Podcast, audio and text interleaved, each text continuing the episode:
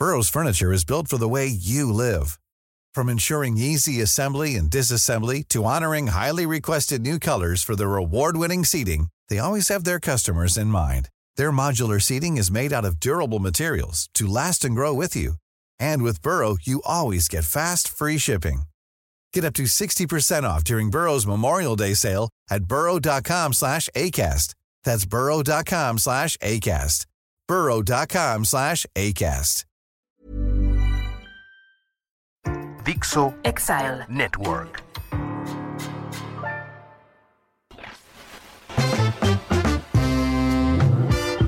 El Ciudadano Político. El podcast De Max Kaiser.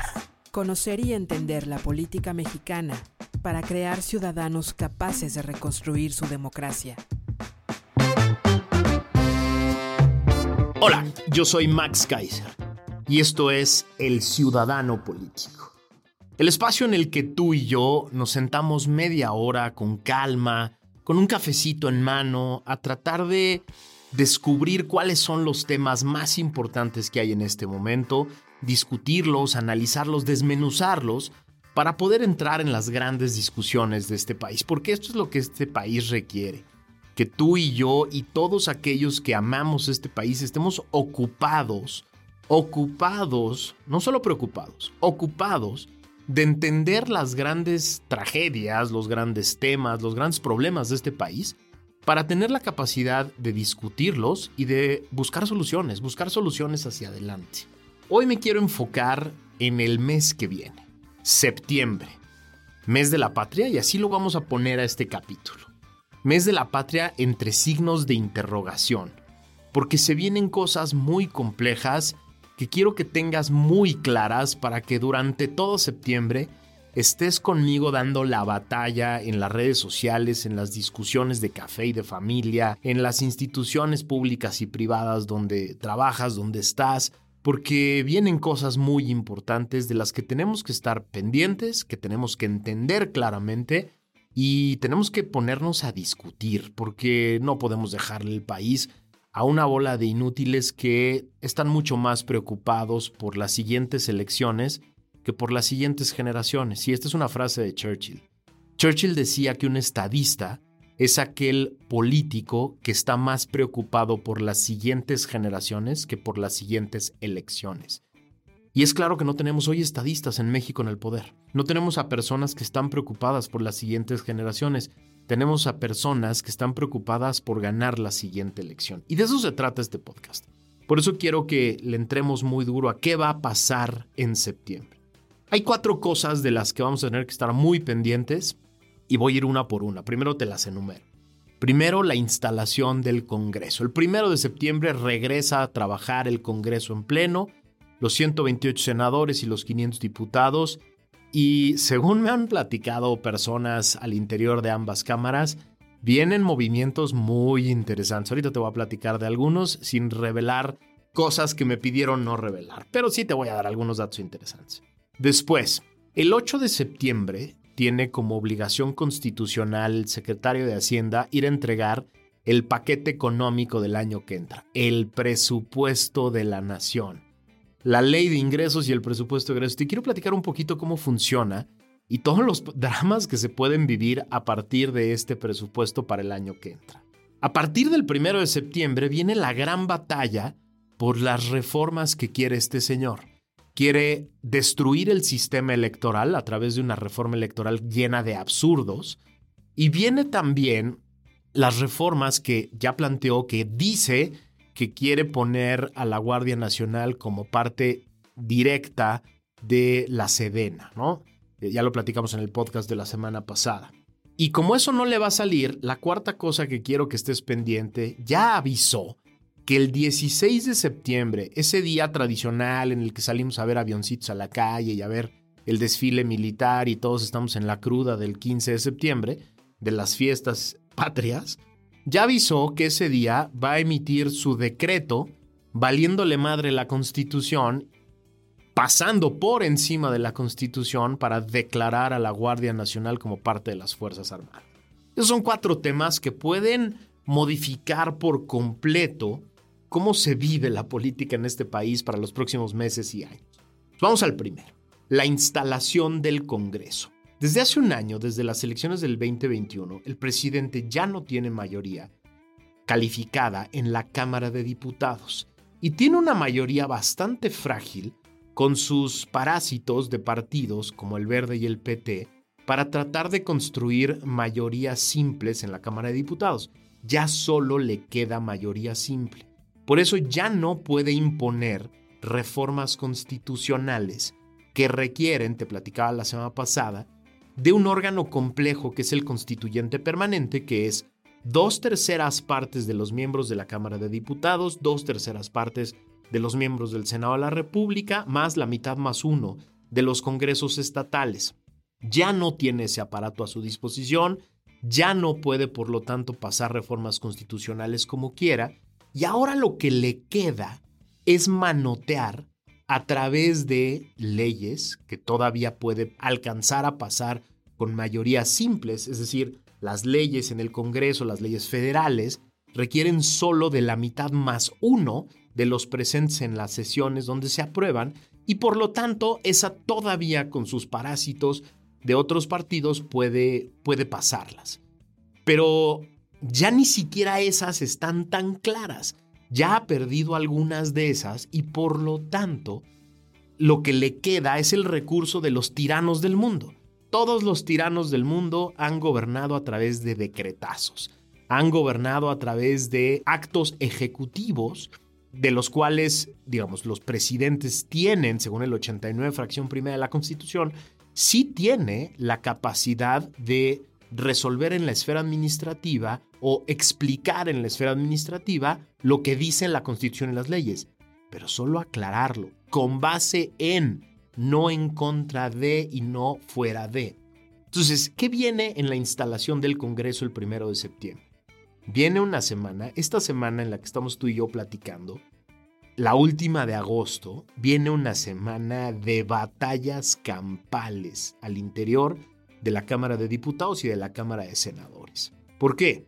Porque en esta semana se definen tres cosas que son muy importantes en el Senado y en la Cámara de Diputados. Lo primero que se define es la integración de la mesa directiva de ambas cámaras.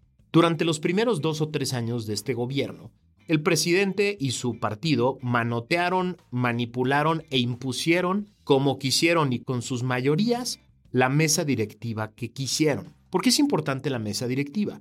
Porque los presidentes de la Cámara de Diputados y la Cámara de Senadores se convierten en los titulares, los representantes del órgano completo. Y entonces es importantísimo, es una figura no solo representativa, sino políticamente muy relevante. Como te digo, los primeros tres años lograron manotear e imponer las presidencias y la integración de las vicepresidencias y de las secretarías de la mesa directiva como quisieron. ¿Qué es, ¿Qué es eso? Cuando tú, si alguna vez has visto el canal del Congreso y si no alguna imagen de las sesiones del Pleno en la Cámara de Diputados y Senadores, son los señores que están enfrente de todos, en unas dos filas, y en medio está el presidente. ¿Qué hace el presidente del Senado y la Cámara de Diputados? Dirigen los debates. Son los encargados de recibir las iniciativas, de agendar cuándo se va a discutir en el Pleno una, de recibir, de mandar a las diferentes comisiones las iniciativas para que se discutan. Son los encargados de la seguridad del recinto, son los encargados de la seguridad de las personas que forman parte de ese recinto. Tienen una función muy importante. Y lo que se viene en estos próximos días, en esta semana, es una batalla campal por quién va a dirigir estos órganos. ¿Por qué? Porque en el partido en el poder ya se están agarrando a patadas por quién va a dirigir estos órganos y quién va a tener cargos relevantes y mediáticos, porque todos esos quieren ser ya candidatos a algo más. Quieren ser candidatos a gobernadores, a presidentes municipales, quieren tener relevancia. Varios de ellos se sienten presidenciables y quieren tener relevancia, quieren tener cargos quieren tener cargos en donde puedan hablar, puedan tener entrevistas, tengan conferencias de prensa. Es decir, el ser presidente de alguna de estas dos cámaras, el ser vicepresidente de alguna de estas dos cámaras, ser secretario de alguna de estas dos cámaras, te da la posibilidad de tener reflectores y eso es lo que quiere. Y hoy ya no está tan fácil ni tan claro que puedan manotear y ya no está tan directa la elección de parte del presidente de la República de quién va a ser. Entonces se va a poner divertidísimo. Pero también se, se definen en esta semana la integración de las comisiones. Y otra vez, no es gratuito el tema de la instalación de las comisiones. No es lo mismo estar en la Comisión del Deporte y Juventud a estar en la presidencia de la Comisión de Hacienda, por ejemplo, o en la Comisión de Presupuesto, o en la Comisión de Gobernación donde se definen las reformas constitucionales. Esas presidencias, la integración de esas comisiones, va a ser importantísima y el manoteo va a ser muy importante hacia adelante y vienen unos pleitos de antología al interior sobre todo del partido en el poder para definir esas posiciones. Todos quieren la posición de presidente, todos quieren un cargo en la mesa directiva, todos quieren una presidencia de una comisión importante donde puedan agradar al jefe. Esa es la gran camisa de fuerza que se autoimpuso el movimiento llamado Morena. Como el gran elector para definir las candidaturas que vienen, vive en Palacio Nacional y es el único que puede tomar decisiones. Lo más importante que puede hacer un morenista es agradarle. Es que se vea que está haciendo cosas para agradarle. Y por lo tanto necesitas un foro, necesitas una plataforma, necesitas un cargo relevante. Si no tienes un cargo relevante, si tienes la presidencia de la Comisión de Juventud y Deporte, va a ser muy difícil que el señor te pele. Va a ser muy difícil que el señor se entere de lo que estás haciendo. En cambio, si eres el encargado de la Comisión de Hacienda y por ti va a pasar la negociación de la ley de ingresos, del presupuesto de egresos, de los fondos, de la lana, del precio del petróleo para el presupuesto, el Señor va a estar muy pendiente de lo que hagas y vas a tener muchas oportunidades de agradarle a su ego frágil. Y por lo tanto la batalla que se viene en la instalación del Congreso va a estar divertidísima y hay que ponerle mucha atención. El segundo tema, y creo que el más relevante de todos, es el presupuesto. Déjame te platico rapidísimo cómo se define el presupuesto en este país. El 8 de septiembre, el secretario de Hacienda tiene que ir a la Cámara de Diputados, porque ahí inicia el proceso por constitución, y esa es la fecha en la que tiene que ir. Tiene que ir con tres paquetes. Lo vas a ver llevando tres grandes carpetas o cajas. A veces van con, con estos diablitos para cargar las cajas, a veces van con unas carpetitas lo vas a ver con tres paquetes. El primero es la ley de ingresos. Ahorita te explico qué quiere decir la ley de ingresos. El segundo es el presupuesto de egresos y el tercero es la miscelánea fiscal. Vamos uno por uno. La ley de ingresos se llama ley, aunque formalmente tiene otras características que una ley normal. ¿Por qué? Porque es una ley que solo es vigente del 1 de enero al 31 de diciembre del año siguiente. Se aprueba este año, pero y solo vale para 365 días del año que viene y luego deja de tener vigencia. ¿Qué se define en la ley de ingresos? En la ley de ingresos se define el cálculo de lo que va a ingresar al gobierno vía el IVA, el ISR, los impuestos especiales, los derechos, las contribuciones especiales. Es decir, se ponen las reglas y se hace el gran cálculo de cuánta lana, de cuánta lana va a disponer el gobierno el año que entra. Y aquí hay varios elementos que son muy importantes, que definen cómo va a calcularse el ingreso. Por ejemplo, para saber cuánto vamos a ingresar de IVA y de ISR, uno de los factores más importantes es saber cómo va a estar la economía del país el año que entra. Entre más crecimiento haya, más se recibe, más se recauda de estos dos impuestos. Y ahí es donde vienen las trampas que solito se ha impuesto este presidente y este gobierno. Porque si tú defines un cálculo del Producto Interno Bruto más alto de lo esperable, tú puedes calcular un impuesto más alto, es decir, un ingreso por impuestos más alto, puedes decir que vas a recibir más dinero y puedes discursivamente decir que el país le va a ir muy bien el año que entra. Pero ¿qué pasa? Te ayuda para el discurso, te ayuda para decir que vamos a toda madre, te ayuda para decir que sí estamos creciendo, pero el problema es que luego viene la realidad, luego viene el año, el año que viene. Y si el país no crece a la tasa que tú dijiste en el presupuesto de egresos, vas a recaudar mucho menos de esos dos grandes ingresos, mucho menos. Y entonces vas a tener huecos que vas a tener que explicar, que vas a tener que llenar de alguna manera. Y esto es muy relevante para el año que entra. Vienen unas discusiones muy importantes porque también el ingreso está determinado por el precio del barril del petróleo, por los intereses que calculas para el año que entra, por varios factores que te ayudan a calcular cuánto vas a ingresar. ¿Por qué es tan importante cuánto va a ingresar el presidente? Tres motivos de los que tenemos que estar muy pendientes. Primero, el año que viene vienen dos elecciones que son fundamentales, el Estado de México y Coahuila. Y el gobierno quiere tener mucho dinero para poder gastar mucho dinero para poder manipular estas dos elecciones. Ya lo vimos, no es una opinión mía, no estoy inventando cosas, ya vimos que el gobierno despilfarra el dinero que sea necesario despilfarrar para tratar de comprar voluntades en las elecciones estatales. Y por eso es tan importante este presupuesto, porque necesita mucha lana para el año que entra. Segundo rubro que es fundamental. El gobierno necesita un chingo de lana para seguir manteniendo vivos sus tres elefantes blancos. El primero, el Chaifa. Ya lo inauguró. Ya tiene como seis vuelos o ocho vuelos. Eso quiere decir que nos cuesta a ti y a mí todos los días una millonada. Operar un aeropuerto que no tiene vuelos cuesta mucho dinero y necesita ese dinero en el presupuesto. Necesita que haya dinero para poder seguir operando ese elefante blanco. Pero los dos que se están chupando cantidades bestiales de recursos son Dos Bocas y el Tren Maya. Dos Bocas estaba calculado y así nos lo vendieron en la campaña y en el inicio de la obra en 8 mil millones de dólares. Eso era lo que iba a costar Dos Bocas hasta su construcción y hasta su puesta en, operación, según ellos.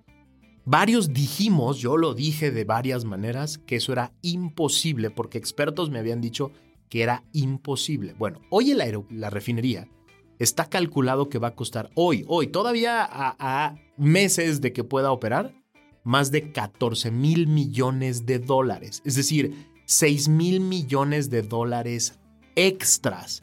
Es decir, 120 mil millones de pesos más de lo calculado. Según expertos me platican, no va a costar al final menos de 18 mil millones de dólares. Es una locura, es decir, va a costar casi 10 mil millones de dólares más de lo calculado. Bueno, ¿de dónde tiene que salir todo esto? De ti, de mí de los ingresos, de los impuestos, de los derechos que pagamos por el pasaporte, de todo eso, tiene que salir ese dinero para tratar de pagar esto. Y finalmente, el tren Maya. Nos lo vendieron en 150 mil millones de pesos. Hoy ya está reconocido por, por la Secretaría de Hacienda que no va a costar menos de 400 mil millones. Así, imagínate eso. Quiere decir que en estos dos monstruitos, el gobierno en el próximo año y en los próximos dos años va a necesitar la friolera de alrededor de 400 a 500 mil millones de pesos extras. Entonces, el drama que viene en el presupuesto es cómo le hago para decir que voy a recaudar lo suficiente para estos dos monstruos. Y el tercer problema lo estamos viviendo todos los días. El precio del barril de petróleo está mucho más alto de lo que se había calculado en el presupuesto de egresos del año pasado. Y eso quiere decir que la gasolina debería de estar mucho más alta de lo que habían calculado. ¿Por qué sigues pagando hoy gasolina de entre 21 y 23 pesos la magna? Porque el gobierno la está subsidiando. El gobierno dejó de cobrar impuestos por la gasolina magna y premium, pero sobre todo de la magna, y no solo dejó de cobrar impuestos, le está poniendo un subsidio extra. El cálculo de lo que ha gastado, dejado de ingresar y gastado el gobierno en los 7, 8 meses que llevamos de este, de este año, está arriba de los 300 mil millones de pesos. Imagínate esa locura. 300 mil millones de pesos para poder mantener el discurso de que la gasolina en México está más barata por el buen manejo del gobierno. Falso.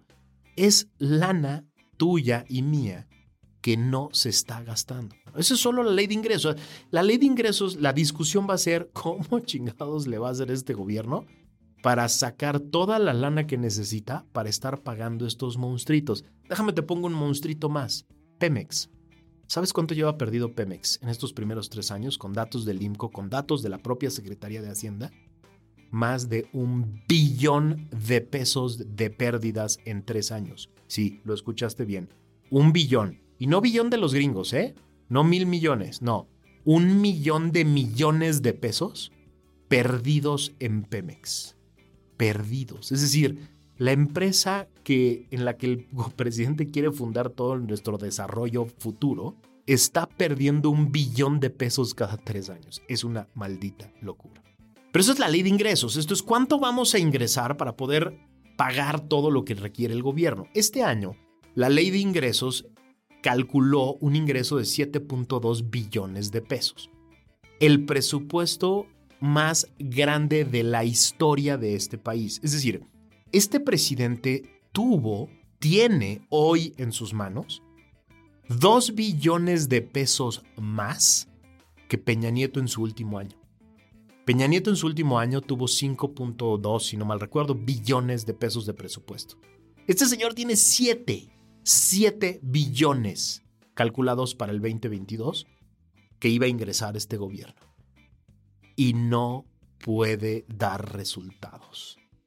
Pero déjame te pongo un extra. Este presidente además, además de esos 7 billones de pesos, ya se quemó fondos, fideicomisos y demás que había guardados para emergencias.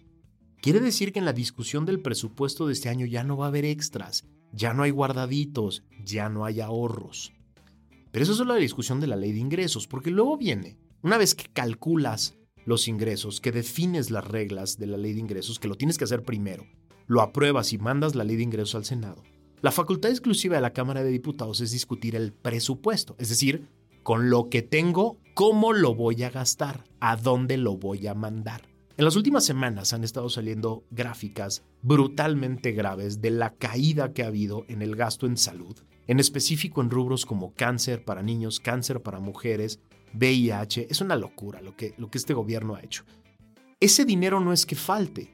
Como te digo, este presidente tiene el presupuesto más grande de la historia de cualquier presidente. No, es que lo está mandando a sostener a Pemex, lo está mandando a tratar de terminar a huevo sí o sí su refinería del capricho y lo está mandando a construir su trenecito de la selva. Sí, no es que falte dinero, es que lo está mandando a otros lados. Lo mismo han caído de manera brutal el rubro en atención a mujeres, en atención a estancias infantiles. Es decir, el austericidio se nota por todos lados. Pero entonces tiene un drama muy interesante en, la discusión del presupuesto de egresos Morena para el año que entra, porque vienen los dos años definitorios de la elección del 24. ¿Dónde voy a poner la lana? Es lo que se tiene que preguntar Morena. Esa va a ser la gran discusión. ¿La voy a poner en cosas que sean relevantes para la vida y el bienestar de los mexicanos? ¿O lo voy a poner en cosas que sean relevantes para las elecciones? Y eso es algo en lo que quiero que estés muy pendiente. Porque ahí está en el presupuesto se distingue el choro político de las prioridades reales. Es decir, los políticos hacen discursos todo el tiempo, de cualquier cosa. La forma de determinar si es solo discurso barato o es una prioridad es en la lana, es en el presupuesto de egresos. Te pueden echar los choros que sean sobre la salud, sobre la infraestructura, sobre la educación, sobre el apoyo a los negocios, etc.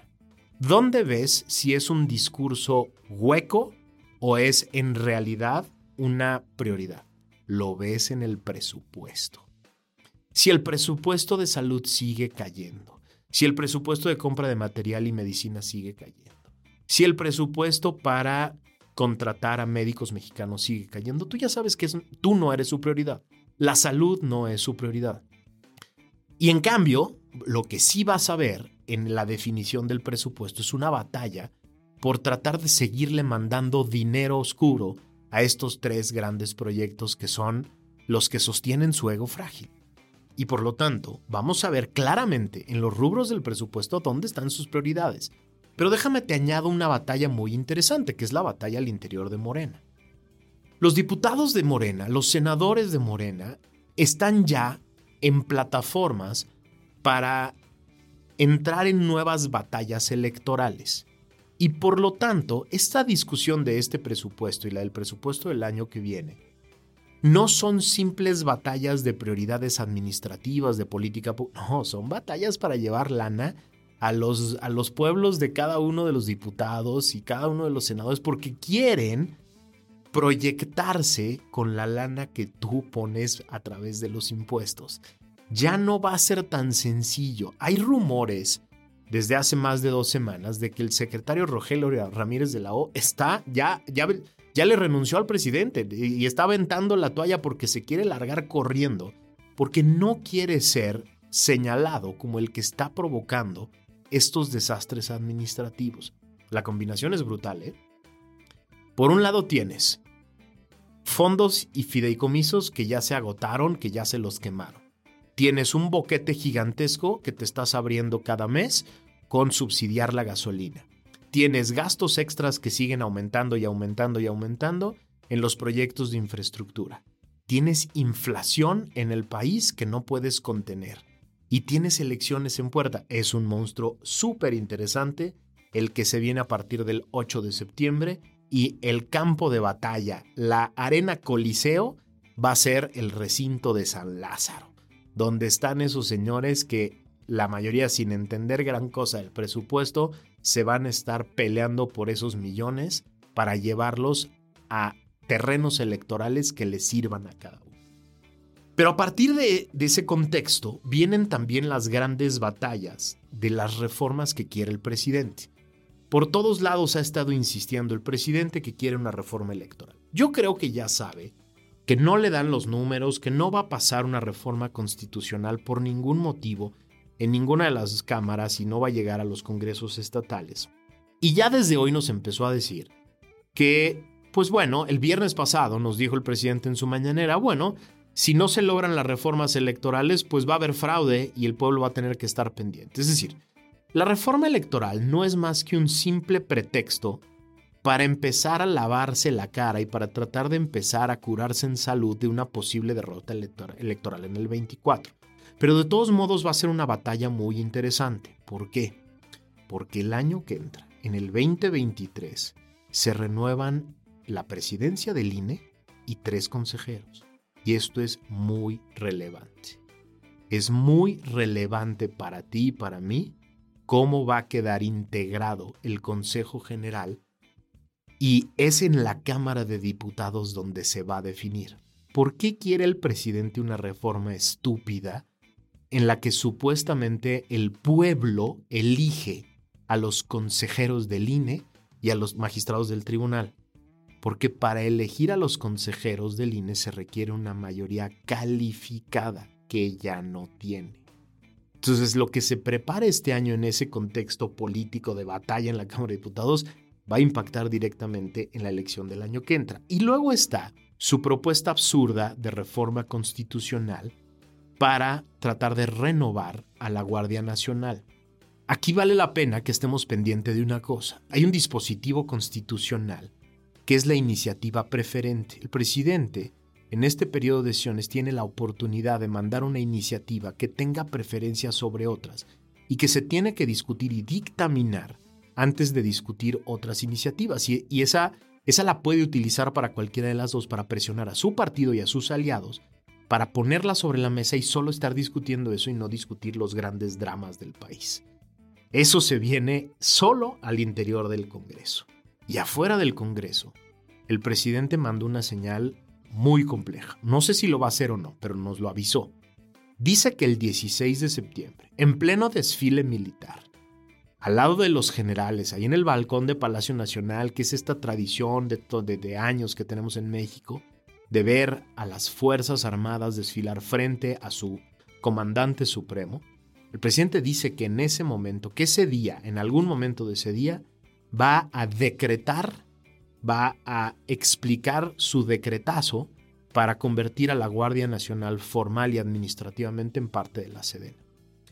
Es un mensaje muy grave. Es un mensaje, digamos, de, de, algo que no habíamos tenido en este país hace décadas, que es el presidente abierta y públicamente pasando por encima de la Constitución, respaldado por o rodeado de las Fuerzas Armadas. Es un mensaje que al interior de este país se va a leer horrible, pero que sobre todo en el extranjero se puede leer muy mal. Se puede entender muy mal.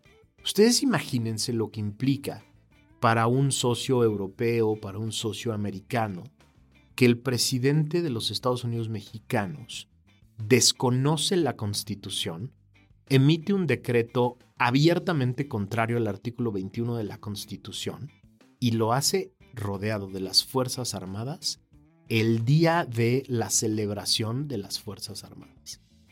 Es un mensaje que puede tener muchas lecturas y como es este señor de, espectacular en sus, en sus formas, no es gratuito. Y tenemos que estar muy pendientes de qué siga de eso. Tenemos que estar muy pendientes ahí donde está Palacio Nacional, ahí donde, donde él va, supuestamente lo avisó a, dar este mensaje. A una cuadra, al ladito, está la Suprema Corte de Justicia de la Nación. Ahí al ladito. No es gratuito que los que diseñaron esta forma de distribuir el poder físicamente en México la hayan puesto ahí al lado. Ahí está. Ahí está porque tú, supuestamente tendría que estar pendiente de lo que hace el señor de la casa de al lado y de lo que de la forma de administrar y de utilizar el poder, porque ahí al lado, en la Suprema Corte, es el único lugar, el único lugar en el país en el que se le puede dar un freno total a, estas, a estos intentos de, de, dictatoriales de un presidente que quiere gobernar a decretazos porque ya no tiene el Congreso. Ese es el lugar, el, el de los vecinos, el de los 11 vecinos que están ahí al lado, en donde se puede frenar esto y tenemos que estar muy pendientes. Por eso septiembre se viene tan cargadito.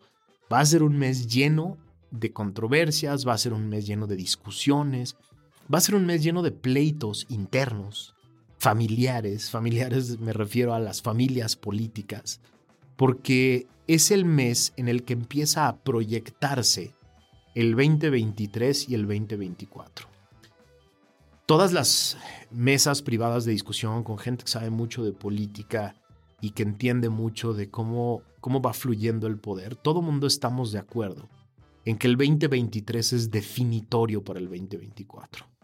No solo en términos electorales, es decir, no solo si se gana o se pierde el Estado de México, se gana o se pierde Coahuila, no solo ahí. En los éxitos o fracasos de este gobierno del 23 se definirá el 24. Es decir, si en el 2023 sigue el fracaso en seguridad, si en el 2023 sigue el fracaso en salud, si en el 2023 sigue el fracaso en educación, si en el 2023 no están listos sus monstruitos, sus elefantes blancos y son un desastre y, siguen saliendo eh, temas de corrupción y de impunidad, si en el 2023 no ha logrado meter a nadie a la cárcel y dejarlo en la cárcel por temas ya sea de delincuencia organizada o temas políticos, se empieza a definir el 2024 y lo sabe, y lo sabe. Y por eso todo esto que va a pasar en este septiembre es importante porque prepara el 23. Y por eso tenemos que estar muy pendientes. Tenemos que entender cómo funcionan cada uno de estos elementos. Te quiero pedir un favor gigantesco. De todo esto que te acabo de explicar, ayúdame en las redes sociales a decirme qué quedó claro, qué no, qué hace falta abundar un poquito más, qué hace falta explicar de manera más clara, necesito que me ayudes a convertir este espacio en un espacio en el que discutimos de ida y vuelta, que tú me digas qué le hace falta, en qué no quedó claro, qué requiere más explicación, qué ya no requiere explicación, qué temas necesitamos meter en esta discusión para estar preparados. ¿Para qué? Para recuperar la democracia de este país. Yo soy Max Kaiser. Este es el Ciudadano Político. Nos escuchamos la semana que viene.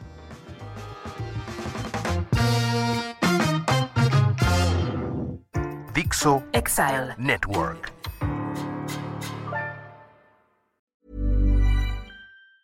Hi, I'm Daniel, founder of Pretty Litter. Did you know cats tend to hide symptoms of sickness and pain? I learned this the hard way after losing my cat, Gingy. So I created Pretty Litter, a health monitoring litter that helps detect early signs of illness by changing colors, saving you money and potentially your cat's life. Pretty Litter is veterinarian developed, and it's the easiest way to keep tabs on your fur baby's health right at home. Go to prettylitter.com and use code ACAST for 20% off your first order and a free cat toy. Terms and conditions apply. See site for details.